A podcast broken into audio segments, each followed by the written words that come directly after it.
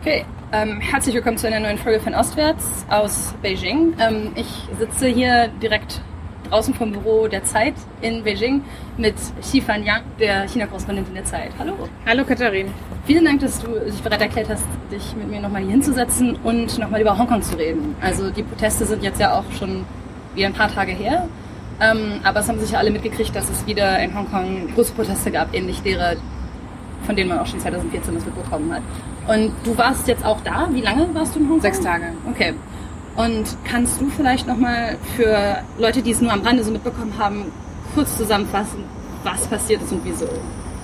Ähm, ja, also vordergründig geht es um dieses Auslieferungsgesetz. Ähm, das Auslieferungsgesetz würde ähm, ermöglichen, dass ähm, Verdächtige an die Festlandsjustiz in äh, China ausgeliefert werden, was bisher nicht möglich war, ähm, denn es gab bisher, obwohl bei äh, Hongkong zu China gehört, gab es eine Art Firewall zwischen den beiden Justizsystemen.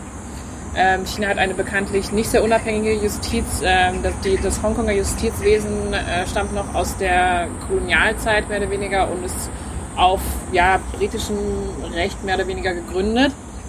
Und ähm, die Sorge der vieler Hongkonger war eben, dass wenn diese Firewall eingerissen wird, ähm, damit auch ähm, ja, äh, zum Beispiel NGO-Mitarbeiter ähm, an China ausgeliefert werden können, die äh, sozusagen in China sich für die Rechte der Arbeit. Nein, jetzt müssen wir nochmal schneiden. Also die Sorge vieler Hongkonger war, dass wenn diese Firewall eingerissen wird, dass dann auch die Unabhängigkeit der Hongkonger Justiz zu Ende ist. Und letzten Endes wäre dann, dass der Tod von ähm, ein Land, zwei Systeme gewesen. Ja, das heißt, so die Unrechtsjustiz auf dem Festland hätte dann auch Zugriff auf äh, nicht nur Hongkonger gehabt, sondern auch auf jeden, der sich vorübergehend in Hongkong auch nur aufhält. Ähm, und weil dieses ja eigentlich erstmal unscheinbare Gesetz am Ende so viele weitreichenden Folgen gehabt hätte, ähm, sind so viele auf die Straße gegangen. Ähm, am vorletzten Sonntag an die zwei Millionen heißt es, das ist schon ziemlich beachtlich, ein Drittel der ganzen Bevölkerung Hongkongs. Ähm, das zeigt, dass äh, dieses Auslieferungsgesetz eben ja doch als irgendwie so eine Art äh, Endkampf gesehen wird um Hongkongs äh, Autonomie.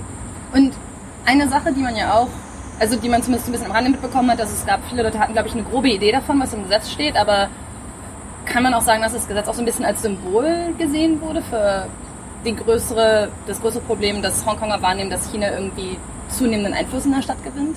Ja, also ähm, naja, also es war ja vertraglich zugesichert, dass Hongkong seine Autonomie bis 47 wahren kann.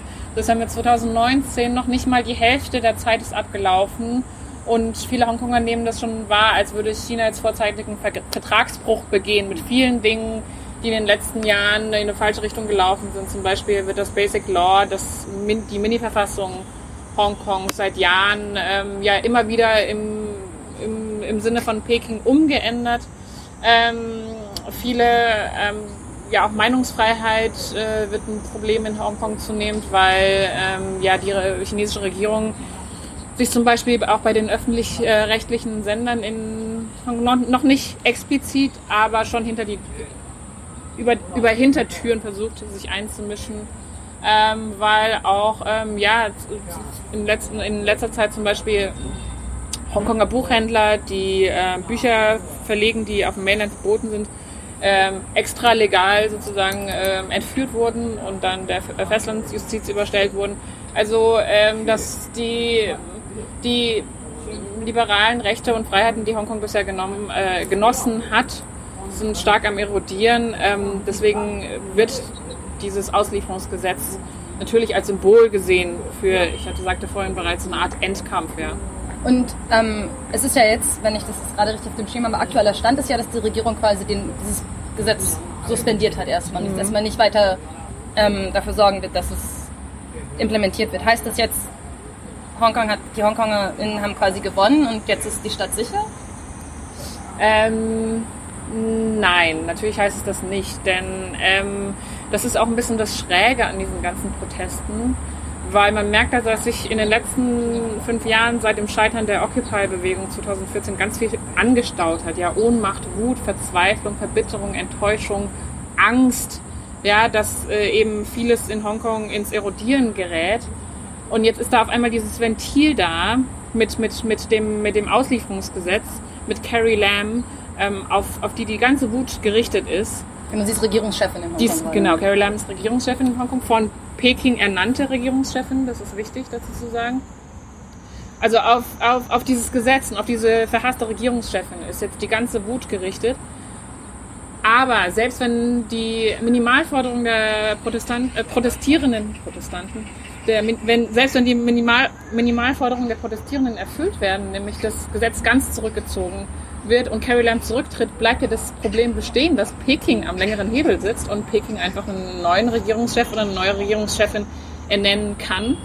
Ähm, und dass dieser neue Regierungschef dann einfach ein anderes Gesetz versucht durchzupeitschen. Ja, also am grundlegenden Problem in Hongkong, nämlich dass Peking immer mehr Einfluss nimmt, ähm, ändert das ja mal gar nichts. Und deswegen wirken die Proteste auch relativ hilflos auf mich, ähm, weil man jenseits dieser Minimalforderungen nicht weiß, was für Ziele man eigentlich realistischerweise überhaupt formulieren kann.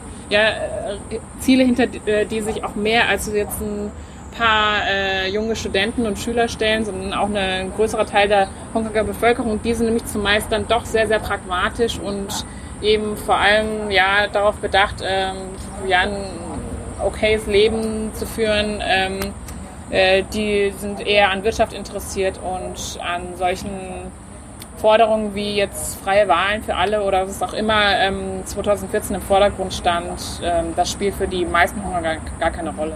Das heißt, weil also vor fünf Jahren, als die Occupy-Proteste stattfanden, war die Forderung ja wirklich eine grundlegende, also die Forderung quasi nach freien Wahlen. Das heißt, es wäre wirklich eine Systemänderung gewesen.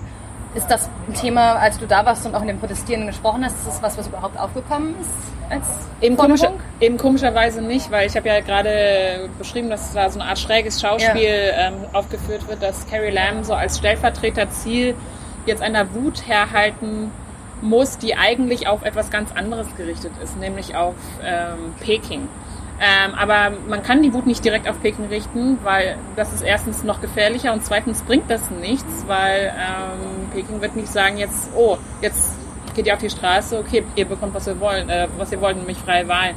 Nee, ähm, Xi Jinping hat ja ganz klar in den letzten Jahren ähm, deutlich gemacht, dass Hongkong ähm, genauso für die Stabilität Chinas äh, verantwortlich ist wie andere Regionen Chinas. Das heißt auch, dass Hongkong ähm, und äh, weil Hongkong bisher eben freier war als China, hat Peking ähm, diese Stadt immer gefürchtet als eine Art Brutstätte für subversive Ideen. Äh, und deswegen äh, sind auch Hongkonger sozusagen dazu verpflichtet, sich jetzt jetzt einzunorden in, in, in das große Festland China. Das hat ähm, Xi Jinping mehr als einmal deutlich gemacht und daran wird sich auch nichts ändern. Hast du mit Leuten darüber geredet? Also hast du mal gefragt, was, was ihr wollt? Was wollt ihr und was, was wird es denn eigentlich ändern? Also genau. Also die Jüngeren trauen sich das nicht zu formulieren, weil wie gesagt, es ist gefährlich. Es ja. wird, man, man legt sich mit einem riesigen, mächtigen Gegner an, von dem man nicht weiß, zu welchen Mitteln er bereit ist zu greifen. Oder beziehungsweise man weiß, zu welchen Mitteln er in Festlandchina äh, gewillt war zu greifen. Das wissen wir seit 89. Wissen nicht, ob, er, ob dieser Gegner das in Hongkong machen würde, aber man weiß auf jeden Fall, dass man einem übermächtigen Goliath gegenübersteht. Und drittens, man weiß nicht, wie viele Hongkonger sich überhaupt äh, hinter die Forderung nach ähm, freien Wahlen stellen würden. Äh, meine Vermutung ist, es sind nicht so wahnsinnig viele, denn man muss äh, fairerweise auch zugeben, dass es auch äh, in, in der 155-jährigen Kolonialherrschaft unter Großbritannien keine Demokratie gab und dass die äh, Briten das auch nie wirklich vorangetrieben haben und dass wenn die Briten jetzt im Nachhinein äh, bedauern, dass, ähm, dass es äh, in Hongkong keine demokratischen Entwicklungen gegeben hat, dann sind die Briten daran zuallererst auch mit Schuld daran. Ja, nee, absolut. Wie, wie war denn die Stimmung, als du dort vor Ort warst? Weil du auch, also du hattest auch einen Artikel darüber geschrieben, den wir auch verlinken können, und du hattest da geschrieben, dass die Stimmung viel düsterer ist als noch vor fünf Jahren irgendwie. Genau, genau. Das war so ein bisschen Woodstock-mäßig beim letzten Mal und dieses Mal was genau. anderes. Genau, also 2014 war ich ja auch da, da war alles so Regenbogenfarben und heiter und Utopia und ähm, ähm, ja, also Demokratie für alle, Menschenrechte für alle, ähm, bunte Einhörner für alle, so ungefähr. Und ähm, die haben da gecampt und es wurde Musik gespielt. Es gab diese John Lennon Wall und irgendwie alles war so ja, hat mich, es war eine ziemliche Hippie-Stimmung da. Und ich meine, die ähm, zum einen sind die Aktivisten von damals, viele seit, sind seither, ähm, also die, zum einen die, ähm, die Belagerung damals ist ja gescheitert. Viele wurden später auch inhaftiert, wurden, äh, haben versucht dann wieder eigene Organisationen auf die Beine zu stellen.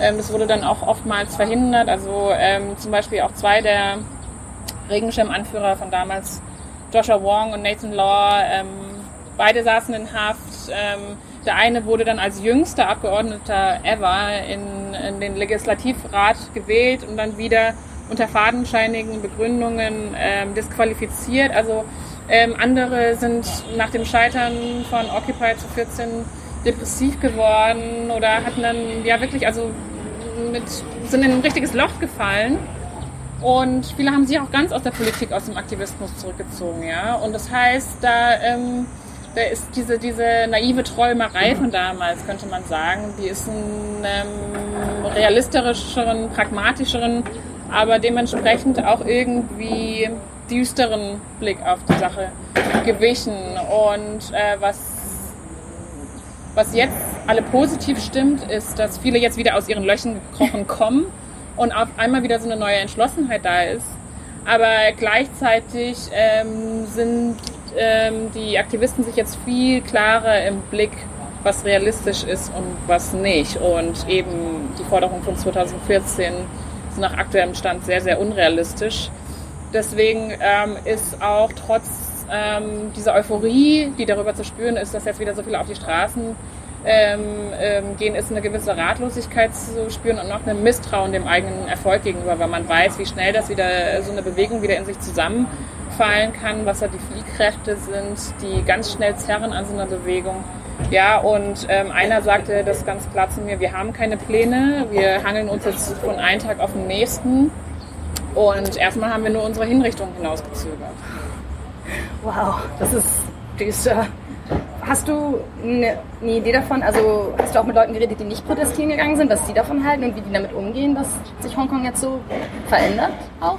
Also ich würde mal sagen, so äh, der äh, normale Hongkonger Angestellte Mitte 40 oder Anfang 50, ähm, der jeden Tag mit der U-Bahn von den New Territories nach Central fährt und dort in sein Büro geht und dann wieder abends in, sein, in seine Kastenwohnung zurückgeht. Ähm, der will einfach, dass Hongkong wirtschaftlich stabil bleibt. Ja, ähm, der ähm, war auch 2014 schon gegen die Demonstranten in dem Sinne, dass die damals äh, den Verkehr gestört haben, das öffentliche Leben lahmgelegt haben, ja, einfach eine Unruhe äh, ins, in den Alltag reingebracht haben.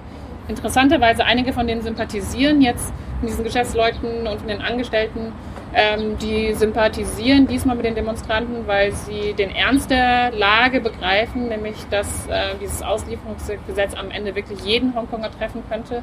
Insbesondere auch die Geschäftsleute, die bisher sehr, sehr pro Peking waren. ähm, naja, jeder Unternehmer, der in China Geschäfte macht, also so hundertprozentig sauber geht es eigentlich nie zu. Und deswegen kann auch jeder bei der nächsten Antikorruptionswelle da irgendwie in die Fänge der chinesischen Justiz geraten, wenn denn dieses Auslieferungsgesetz in Kraft äh, träte. Ähm, der Stand momentan ist so, also temporär suspendiert heißt eigentlich, das ganze Ding ist auf Eis gelegt. Ja, das ist auch aus vielen Quellen zu hören ähm, in Hongkong. Das ist eigentlich auch das, was Carrie Lam implizit jetzt schon sehr, sehr deutlich gesagt hat, dass das vor Ablauf ihrer Legislaturperiode nicht mehr auf den Tisch kommt. Das Gesetz, ähm, sie, sie äh, will die Wortwahl nicht ändern, hinzu ähm, zurückgezogen, ähm, weil das natürlich einen großen Gesichtsverlust für sie und auch für Peking bedeuten würde. Dass er da, darum eben dieser, dieser offizielle ähm, dieser der offizielle Ausdruck temporär suspendiert, aber eigentlich ist das Gesetz vom Tisch. So. Und trotzdem gehen die Demonstrationen weiter. Jedenfalls ziehen sie von diplomatischer Vertretung zu diplomatischer Vertretung, um so, ähm, um vor ähm, dem G20-Treffen am Wochenende in Osaka nochmal so ähm, die Aufmerksamkeit der, ähm, der Weltöffentlichkeit zu bekommen, Ähm, es sind noch einige Aktivisten gerade unterwegs nach Osaka. Die wollen da wohl irgendwelche Aktionen ähm, vor dem Veranstaltungsort. Ähm, ja, haben die da irgendwas geplant? Ähm, in den letzten paar Tagen haben die Aktivisten mehr als drei Millionen Dollar gesammelt an Spenden. Damit werden sie am Donnerstag, also äh, am 27. Juni, also morgen, werden in der New York Times, in der Financial Times, in der Süddeutschen, in Le Monde und noch einer Reihe von anderen äh, europäischen, amerikanischen Zeitungen äh, werden sie teilweise auf der Titelseite, teilweise weiter hinten ähm, große Anzeigen schalten, um so auch nochmal die Welt ja so aufzurütteln und äh, für ihr Anliegen zu werden. Aber genau, was das Anliegen ist, weiß man nämlich äh, äh gerade nicht. Das ist das ganze Vertragte an der Sache, aber auch das Interessante. Mhm. Wie viel, glaubst du, hat es damit zu tun, dass Leute auch wahrnehmen, dass sich die Stadt nicht nur politisch verändert, also dass es undemokratischer wird, sondern auch eine Sache, die ich zum Beispiel von Freunden von mir aus Hongkong immer wieder höre, ist, dass es weniger Leute Kantonesisch sprechen, dass Kantonesisch aus den Schulen verschwindet. Das heißt, dass es auch so ein bisschen das Gefühl gibt, dass sich die Stadt kulturell ja. verändert. Also ich glaube, vieles von dieser Wut, von dieser düsteren, aber irgendwie diffusen Wut, die sich da auf den Straßen äußert, die kein, die, die, die noch kein richtiges Ziel formulieren kann. Ähm, vieles von dieser Wut liegt gerade genau an, an eben, glaube ich, nicht politischen Faktoren liegt daran, dass ähm, Hongkong äh, wirtschaftlich seinen Stellenwert eingebüßt hat als ähm, ja, Fenster, Investitionsfenster nach China, als ganz wichtiges Scharnier ähm, zwischen ähm, China und äh, dem Rest der Welt, äh, als Globalisierungsscharnier sozusagen. Ähm, in den letzten Jahren haben chinesische Städte wie Shanghai oder Shenzhen gerade im Bereich Finanzen, gerade im Bereich Hightech wahnsinnig aufgeholt. Ja. Und äh, Hongkong hatte für 20, 30 Jahre vorübergehend diese Sonderstellung, dieses Privileg. Ähm, diese, diese wirtschaftliche Sonderstellung büßt Hongkong jetzt zunehmend ein. Ähm, das heißt auch für die Jungen, dass ja, die eigentlich keine Perspektive ha haben. Ja? Die Mieten werden immer teurer, auch weil äh, viele Mainländer nach äh, Hongkong ähm, kommen und dort die Wohnungen wegkaufen. Ähm, viele Hongkonger haben das Gefühl, überrollt zu werden. Ja, also äh, die Chinesen kaufen das ganze Milchpulver in den Supermärkten weg. Die chinesischen Mütter belegen in den Krankenhäusern die Geburtsbetten, weil sie dann eben, weil die Kinder dann Hongkong Resident Permit bekommen. Also sie fühlen sich eingeengt kulturell, irgendwo überrollt und gleichzeitig eben gibt es für sie keine wirtschaftliche Zukunft in, in dem Sinne, wie es noch für ihre Eltern gab. Das heißt, ähm, ich, da, sehe ich da, da sehe ich zwei ganz große ähm, Faktoren, ähm, die diese Wut äh, befeuern. Ja. ja. Was sind, also was, was für Optionen hat dann irgendwie ein, ich weiß nicht, 25-jähriger Hongkonger dann jetzt gerade? Weil, wie du sagst, die Mieten werden immer teurer. Also zum Beispiel Leute, die ich kenne, ähm, bleiben oft einfach mit ihren Eltern wohnen, bis mhm. sie verheiratet sind und dann versuchen sie eine Wohnung zu kaufen, weil man sich vorher einfach nicht leisten kann, woanders zu leben ist dann die einzige Option, die Stadt zu verlassen? Oder? Ja, also ähm, das ist ganz interessant. Ich habe mich darüber auch mit ein paar jungen Hongkongern unterhalten. Also Auswanderung ist ein ganz großes Thema. Interessanterweise auch nicht mehr nur Auswanderung äh, in die USA oder nach Australien oder nach Kanada, weil das ist zunehmend auch unrealistischer. Ja, also auch in den USA und Australien werden die Einwanderungsregeln strenger. Das heißt, ähm, viele liebäugeln jetzt auch inzwischen mit interessanterweise Singapur, wo die Bürgerrechte ja noch äh, geringer sind, aber zumindest sehen da eine Stabilität oder man ist da weit weg von China. Ich weiß nicht, warum Singapur. Singapur wurde mir immer wieder genannt.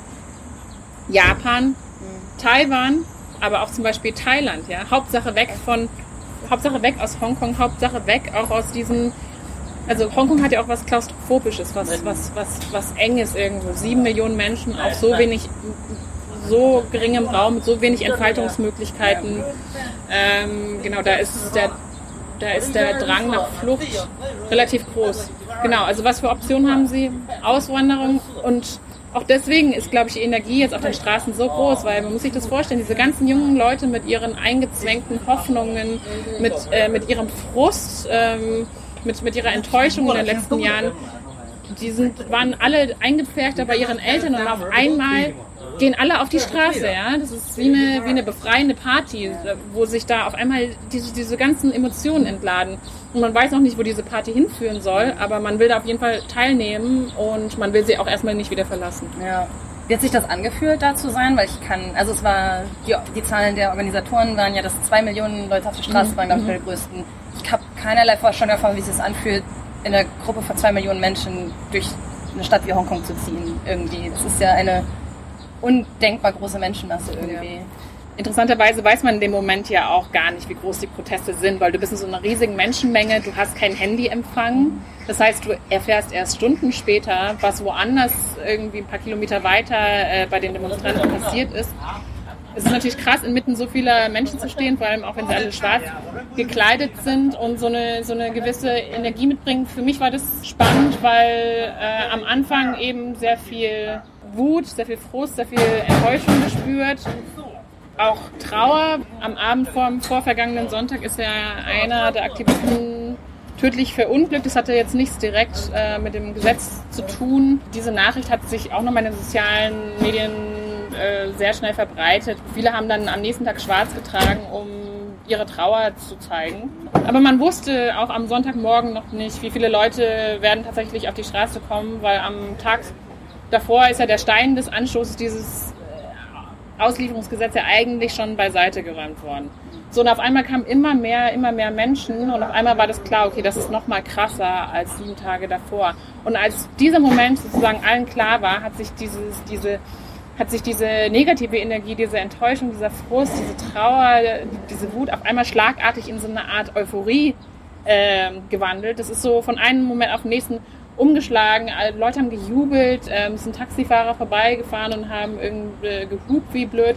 Und ähm, alle sind dann ähm, in Applaus ausgebrochen. Und tatsächlich war das so eine so eine intensive Gefühlsmischung, dass auch mehrere Leute, mit denen ich gesprochen habe, die sind einfach auf der Straße in Tränen ausgebrochen, ja.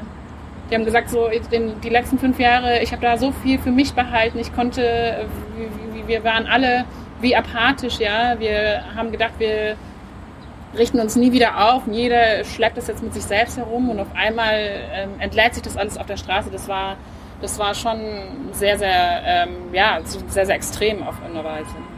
Wenn jetzt Leute die nächsten Wochen und Monate über weiter verfolgen wollen, wie es quasi in Hongkong weitergeht, was würdest du da empfehlen? Also worauf soll man irgendwie achten? Weil es klingt jetzt so ein bisschen, es ist schwer. Es gibt keinen offensichtlichen Weg weiter nach vorne. Mhm. Und das heißt, das kann sein, dass die Proteste jetzt einfach auslaufen. Und 2014 war es ja so, dass die Regierung in Beijing im Endeffekt, sie hat durch Abwarten gewonnen. Ne? Genau. Also sie genau. hat gewartet, bis den Protesten die Luft die ausgeht. Ja, die in der Luft ausgegangen ist. Ist das wahrscheinlich, was jetzt weiter passiert wieder? Und das, oder kann noch irgendwas Großes passieren jetzt?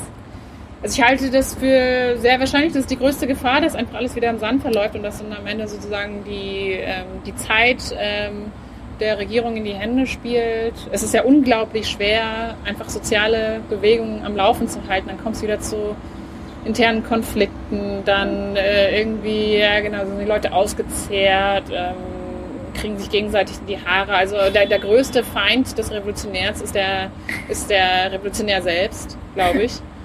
ähm, also da sehe ich eine große Wahrscheinlichkeit, dass das dann einfach wieder versickert. Aber genau dessen sind sich auch die klugen Köpfe in der Bewegung bewusst. Genau das darf nicht passieren. Also die Bewegung darf nicht wieder einschlafen. Deswegen sind die alle so hoch, alert und hellwach und sagen, wir dürfen uns nicht in Sicherheit wiegen. Gut, was passiert dann? Also ich sehe gerade ähm, Trend Richtung Radikalisierung mhm. bei einigen, die sagen, okay, ähm, es hat 2014 nicht geklappt, als wir ähm, friedlich waren und Woodstock gefeiert haben. Ähm, wir waren jetzt zwei Millionen Menschen auf der Straße. Gut, wo soll das hinführen? Müssen irgendwie radikalere Mittel greifen, was auch immer das sein mag, weil darüber sind sie sich selbst, glaube ich, nicht so bewusst, weil ähm, genau radikalere Mittel bergen natürlich auch die Gefahr, dass die Bevölkerung sich dann gegen sie stellt, dass äh, man dann der Regierung ähm, eine Ausrede gibt, äh, härter durchzugreifen. Also es ist nicht gerade einfach, ähm, das ähm, wird noch sehr spannend werden zu beobachten. Wenn Sie dann sagen radikalere Mittel, du sagst schon, Sie sagen nicht wirklich klar, worum es geht, aber impliziert das ist die Implikation dann, dass Sie auch sagen, Sie würden vielleicht auch Gewalt anwenden, weil ein großer so Selling Point der Proteste wäre immer, dass Sie so friedlich waren. Das wäre ein ganz großes Aushängeschild. Genau. Genau, diesmal ähm, kam es am 12. Juni, das ist ja auch ein großer Streitpunkt jetzt mit der Regierung, wie ist der 12. Juni zu bewerten, ähm, darf die Regierung dazu Aufstand oder Krawalle sagen, ähm, muss die Regierung ähm, die Polizei, Polizeigewalt untersuchen lassen, die tatsächlich sehr brutal vorgegangen ist äh, an dem Tag. Ähm, also am 12. Juni kam es zu gewaltsamen Auseinandersetzungen mit der Polizei. Die Polizei hat Tränengas ähm, angewendet, Pfefferspray und hat auch mit ähm, Gummipatronen, also teilweise auch direkt ins Gesicht der Demonstranten geschossen, ja, nicht nur irgendwie in die Brustregion. Und äh, einige Dem Demonstranten haben auch sich dann natürlich gewehrt, ja, mit, mit Plastik geschossen, manche auch mit Ziegelsteinen. Ähm, es heißt, einige seien auch über die Notwehr hinausgegangen und so. Ähm, das ist jetzt im Nachhinein schwer zu beurteilen, ja, weil es ähm, nicht für alles Augenzeugenberichte gibt und ähm, Beweisvideos. Aber ähm, auch unter anderem deswegen, weil Carrie Lam auf der Pressekonferenz drei Tage später gesagt hat, sie möchte solche Bilder, sie möchte, also sinngemäß hat sie gesagt, äh, sie möchte nicht mehr, dass sowas in der Stadt passiert. Und deswegen ähm, zieht sie das Gesetz mehr oder weniger zurück. Ähm, genau ihre Entscheidung gibt den radikaleren Mitteln der jungen Aktivisten ja irgendwo recht, sagen auch manche ältere Prodemokraten ja. ja. Die sagen so, guck mal, so ähm, das hat ja immerhin zu was geführt. Ja. Die Frage ist dann, lautet dann nach wie vor, wie radikal dürfen diese Mittel sein? In welchem Kontext sollen sie angewendet werden? Dafür gibt es, glaube ich, ähm, auch in der Bewegung keinen Konsens bisher. Und du hast auch schon, ähm, du hattest eben schon erwähnt, es gibt so, wenn du sagst, die klügeren Köpfe in der Bewegung sind sich dessen bewusst, dass man die Energie jetzt nicht wieder auslaufen lassen kann. Das ist ja auch schon ein paar Mal diskutiert worden, irgendwie, dass es nicht die gleichen es gab nicht so prominente Köpfe dieses Mal wie beim letzten Mal, so wie bei, vor fünf Jahren. Das heißt, gibt es irgendwie Personen oder Gruppierungen, die so ein bisschen die Richtung, die Marschrichtung vorgeben oder die so ein bisschen die Möglichkeit haben, das in eine gewisse Richtung zu lenken? Oder ist es alles total organisch und einfach von sich heraus und eigenmotiviert? Ähm, also es gibt diese eine Organisation, ähm, CRHF, Human Ri Civil Rights Human egal. Wir können es verlinken. Genau, wir verlinken es. Ähm, die sind gerade sehr, sehr aktiv. Ähm, da sind auch einige der Ex-Occupy-Kerntruppe ähm, aktiv. Ähm, die ähm, schicken gerade zurzeit die neuen Protestflyer rum. Die organisieren für fast jeden Tag Pressekonferenzen. Ja, schon einigermaßen professionell aufgestellt im Vergleich zu 2014. Damals gab es ja oft äh, keinen, der Englisch sprechen konnte, obwohl die halbe Weltpresse da versammelt war. Das ist diesmal einigermaßen professionell aufgestellt. Bei jeder Pressekonferenz gibt es ein Statement auf Kantonesisch, dann auf Mandarin nicht für die Festlandchinesen, die ähm, solche Berichte ja nicht sehen dürfen, sondern äh, vor allem für die taiwanesischen Reporter, die diesmal sehr, sehr stark vertreten sind, weil Taiwan sich natürlich einen Schub davon für die Unabhängigkeit verhofft. Ähm, und dann gibt es noch ein Statement auf Englisch, trilingual diesmal, das ist sehr professionell im Vergleich zu 2014. Da gibt es ein paar Gesichter, die sieht man zurzeit immer wieder und die sind auch relativ aktiv, aber es behaupten alle, dass die Bewegung dezentral und spontan organisiert werde von mehr als 50 verschiedenen Kleingruppierungen, Kirchengruppen, Studentengruppen, Schülergruppen, Gewerkschaften, dann den alten Pro-Demokraten. Ob das wirklich so dezentral und spontan abläuft, wage ich mal zu bezweifeln. Man muss dann doch gucken, dass es nicht aus dem Ruder äh, gerät und dass nicht jeder sein eigenes Süppchen kocht. Aber ähm, es wollen sich diesmal wenige ähm, an die vorderste Front stellen, verständlicherweise, weil nach 2014 alle Occupy-Anführer später vor Gericht gestellt wurden und dann zur Haftstrafe verurteilt wurden. Ja. Gibt es irgendwie, gibt es andere Situationen, von denen die Protestierenden lernen können? Also gibt es vergleichbare Situationen, in denen andere zivile Gruppen erfolgreiche Strategien genutzt haben, die man quasi kopieren könnte? Interessanterweise wird diesmal sehr viel über die Gelbwesten in Frankreich gesprochen, ja, ähm, die ähm, aus Sicht der Demonstranten hier in Hongkong äh, sehr erfolgreich waren gegenüber der französischen Regierung. Macron hat sich hingesetzt, hat einige Dinge wieder zurückgezogen. Er hat einen großen Bürgerdialog irgendwie angefangen. So, äh, zumindest haben die Gelbwesten sich erfolgreich Gehör bei der französischen Regierung verschafft. Das war äh, 2014 nicht der Fall. Deswegen sagen alle, okay, wir müssen jetzt gucken, was die richtig machen. Die wollen nicht ihre Ziele erreichen durch eine wochenlange Belagerung, sondern die kommen jedes Wochenende raus. Zwischendurch sind sie zu Hause und sammeln neue Kraft und spinnen neue Pläne. Ja, und dann kommen sie einmal am Wochenende raus, konstatiert und ähm, halten das über einen längeren Zeitraum durch, als wenn man jetzt äh, zu Tausenden äh, wieder die Innenstadt belagern würde. Ja. Und du hattest doch eben schon erwähnt, dass es in Festlandchina keine Berichte zu dem Thema gibt. Mhm. Ähm, hast du irgendwie eine Idee, inwieweit das überhaupt rezipiert wird, dass es diese Proteste in Hongkong gerade gibt im Festland? Also hier in Beijing zum Beispiel? Also ganz spurlos ist das, glaube ich, an den meisten nicht vorbeigegangen. Ähm, Hongkong war, habe ich gelesen, ähm, ein paar Tage lang der meistgesuchte Begriff auf Baidu. Das ist Chinas Google sozusagen. Aber die meisten ähm, Berichte dazu wurden natürlich zensiert. Und China Daily hat lustigerweise ähm, berichtet, dass 800.000 Hongkonger für das, äh, für das Gesetz auf die Straße gegangen seien und nicht äh, dagegen. Auf dem Titelfoto zu dem entsprechenden Bericht waren aber auch gar keine Protestierenden abgebildet, sondern nur so eine Art, ähm, also so, so eine Art, äh, wie nennt man das, so ein Placeholder. So, mm, ja. Also so, so, ein Symbolfoto. So, so ein komisches Symbolfoto.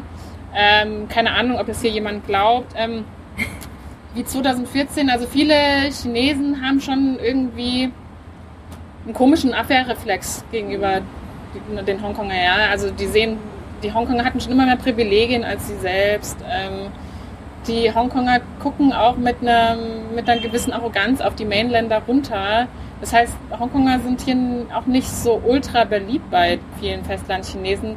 Deswegen ähm, tun sich ähm, viele Festlandchinesen auch schwer, sich hinter Solidarität zu zeigen oder Sympathie für äh, sie zu empfinden. Und ähm, darin sehe ich auch eine Gefahr äh, in der Hongkonger Bewegung. Wenn die sich zu, zu stark von China abgrenzen und nicht mehr nur sozusagen in nur, nicht mehr nur die KP kritisieren oder, oder die Politik aus Peking, sondern allgemein alles an China. Ja?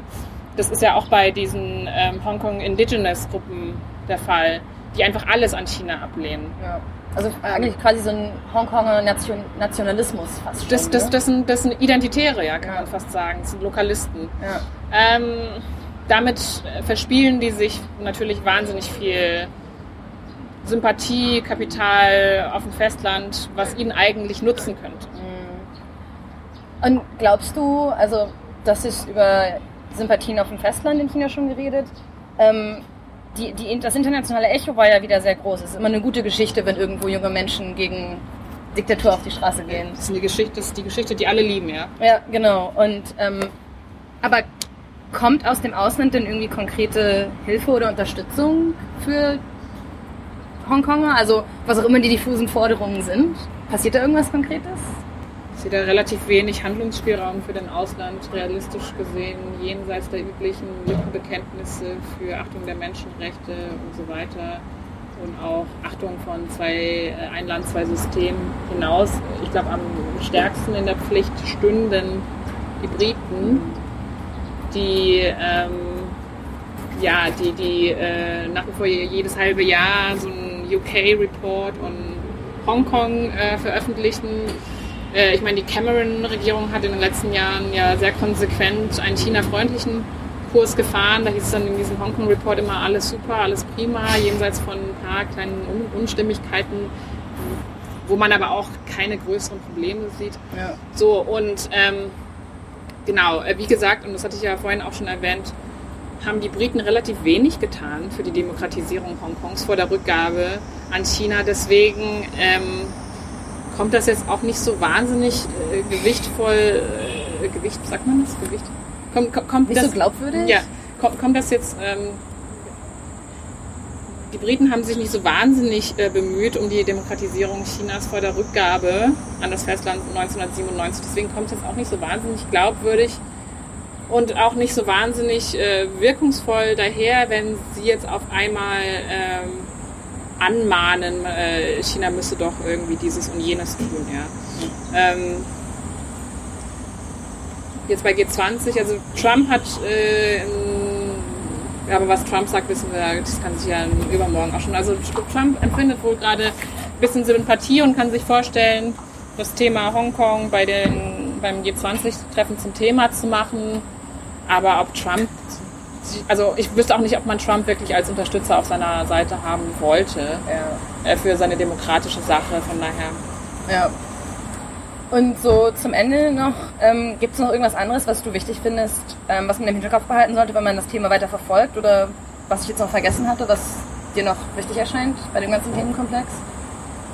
Also interessant finde ich ähm, Taiwan, mhm. also wie in Taiwan jetzt alle gerade aufjubeln. Also damit hat sich ähm, Xi im Grunde ein ziemliches Eigentor geschossen, ähm, weil Xi ja äh, schon darauf hinarbeitet oder zumindest äh, hofft, dass ähm, die Kuomintang ähm, 2020 in Taiwan wieder die Wahlen gewinnt, weil die Kuomintang unter gewissen Umständen zu einer Wiedervereinigung bereit wäre. Ähm, also zumindest schließen die das nicht ganz aus.